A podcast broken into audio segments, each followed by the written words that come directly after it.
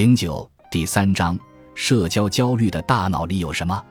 在自己成长发展的旅程中稳步前行，你的生活就会发生改变。你会惊讶地发现，你开始在课堂上发言，你会问陌生人他的漂亮鞋子是从哪儿买的，你会有礼貌地反驳你岳父的政治演说，你会告诉同办公室里的人今天是你的生日，而不是默默地希望最好没有人记得。这里引出一个问题。在我们成长和发展的过程中，我们的大脑都经历了些什么？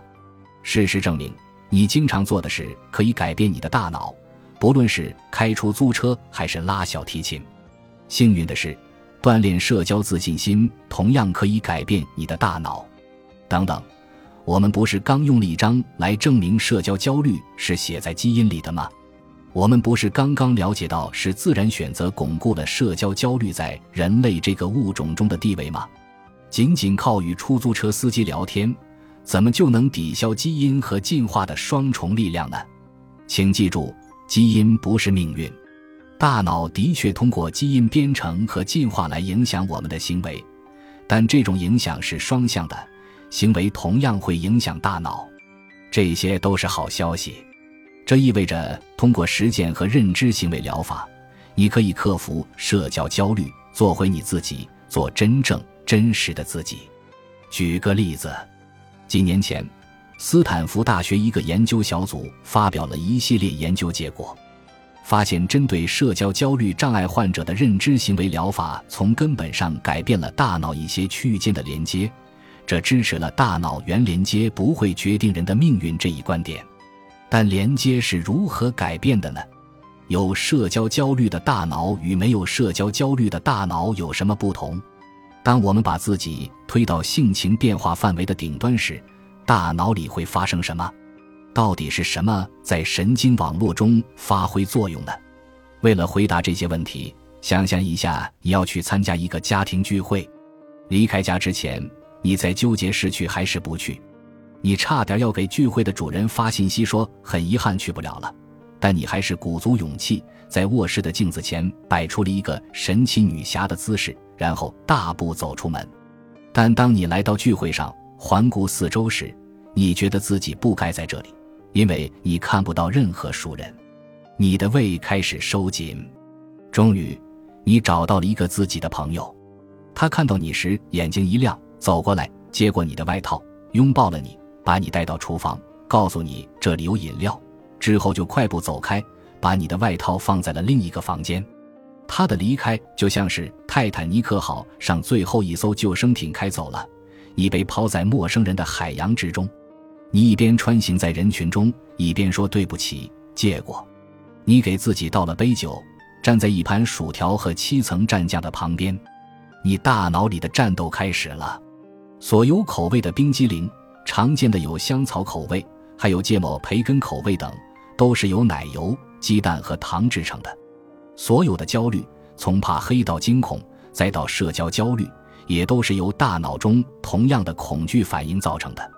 当你站在七层战将旁，感觉自己无话可说，需要努力克制离开的冲动时，你的神经突触就像跨年夜的时代广场一样被点亮了。哪里被点亮了？有什么影响呢？让我们往大脑里面看一看。想象用一条线把你的头在两耳之间的直线距离上进行等分，在你的每只眼睛后面都有一对被称为杏仁核的神经组织。杏仁核的功能很多样，它更像小黑裙，而不是男士的宽腰带。它是消化系统、生殖系统、成瘾系统的一部分。虽然它不是大脑中负责处理恐惧的唯一部分。但它是恐惧系统的关键，它负责接收感官信息，如看到咆哮的狗，听到公交车疾驰而来，就会马上做出反应。它是我们的火灾报警器，专门用于探测威胁，对威胁做出反应。杏仁核不仅会对紧迫的身体伤害威胁发出警报，如果把咆哮的狗换成咆哮的陌生人，警报器同样会大声响起。对我们这些易有社交焦虑的人来说，不需要咆哮，只要有个陌生人就够了。事实上，卡根实验室上一次对詹妮弗这些当年有行为抑制的儿童和没有行为抑制的儿童进行跟踪调查时，他们已经二十一岁了。研究人员对他们进行了磁共振成像扫描，目的是观察他们的大脑，看看根据哪些结构和功能可以区分开这两类人群。为此，研究小组制作了一系列不同面孔的幻灯片，一张接一张出现在屏幕上。成年的詹妮弗和其他人在扫描仪中看到一个又一个陌生人的面孔闪过，接着有些面孔开始重复出现，可能会出现两次。三次或更多次，直到最终不再陌生。看到这些多次出现的面孔时，有行为意志和没有行为意志的人群没有差异，他们的大脑都没有明显的反应。当一张全新的面孔突然出现在屏幕上时，没有行为意志的人群的杏仁核依然平静，而有行为意志的人群的杏仁核则像车头大灯一样亮了起来。对于有行为意志的人群而言，一个陌生人。无论是他们小时候见到的那个有粉色拼图的陌生人，还是磁共振成像扫描仪上的一张照片，都同样具有威胁性。那我们这些有社交焦虑倾向的人，是否注定要在杏仁核引发的警报中度过一生呢？并不是。把手放在额头上，就像在看你发没发烧。你手掌对着的部分是前额叶皮层。这部分大脑对应的功能是责任和各种高层次思考，它会提前计划，朝着目标努力，做出决定，并压制不可接受、不宜表露的冲动。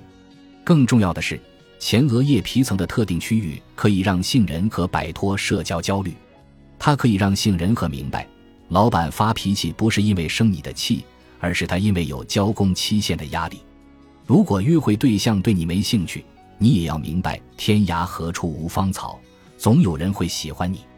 但对我们这些有社交焦虑的人而言，前额叶皮层不会像那些没有焦虑的人那样善于关闭警报。首先，我们的大脑需要更长的时间。假设朋友没给你回短信，在没有焦虑的人的大脑中，杏仁核一尖叫说他讨厌我时，前额叶皮层就会平静地指出，对方可能只是在忙，很快就会回复你。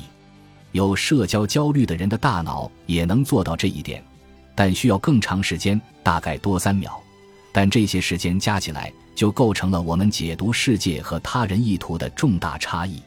另外，前额叶皮层被社交焦虑的大脑激活，与没有焦虑的大脑相比，它的反应程度更弱。的确，在反应速度和程度上，有社交焦虑的人的前额叶皮层永远达不到没有焦虑的人的水平。当杏仁核发出警报时，没有焦虑的大脑立刻派了一辆消防车赶往现场，而社交焦虑大脑则派了一个人提着一桶水，骑着自行车去扑火。但这并不是说我们的生活注定是一堆被闷烧的社交残骸。现在轮到菲利普·戈尔丁博士上场了。在进入临床神经科学研究领域之前，戈尔丁花了六年时间在印度和尼泊尔学习佛教哲学。从喜马拉雅山回到旧金山后，他把注意力转向了社交焦虑。在四年多的时间里，戈尔丁和他在斯坦福大学的团队共招募了七十五名患有社交焦虑障碍的研究参与者。为使研究尽可能有力地反映出个人问题，他们请每个参与者详细描写以下三个因社交焦虑而让他们最尴尬不适的时刻：工作面试中，他们觉得自己完全不够格。为避免与其他家长闲聊，不出席孩子的足球比赛，一次痛苦的约会后，他们思考孤独与极力维持谈话到底哪个更糟。写完自己的故事后，每个人轮流做大脑扫描，扫描仪拍下他们大脑的照片，他们的尴尬故事也在屏幕上一闪而过。为进一步加重这种焦虑，研究人员在故事中植入了每个参与者的敏感念头。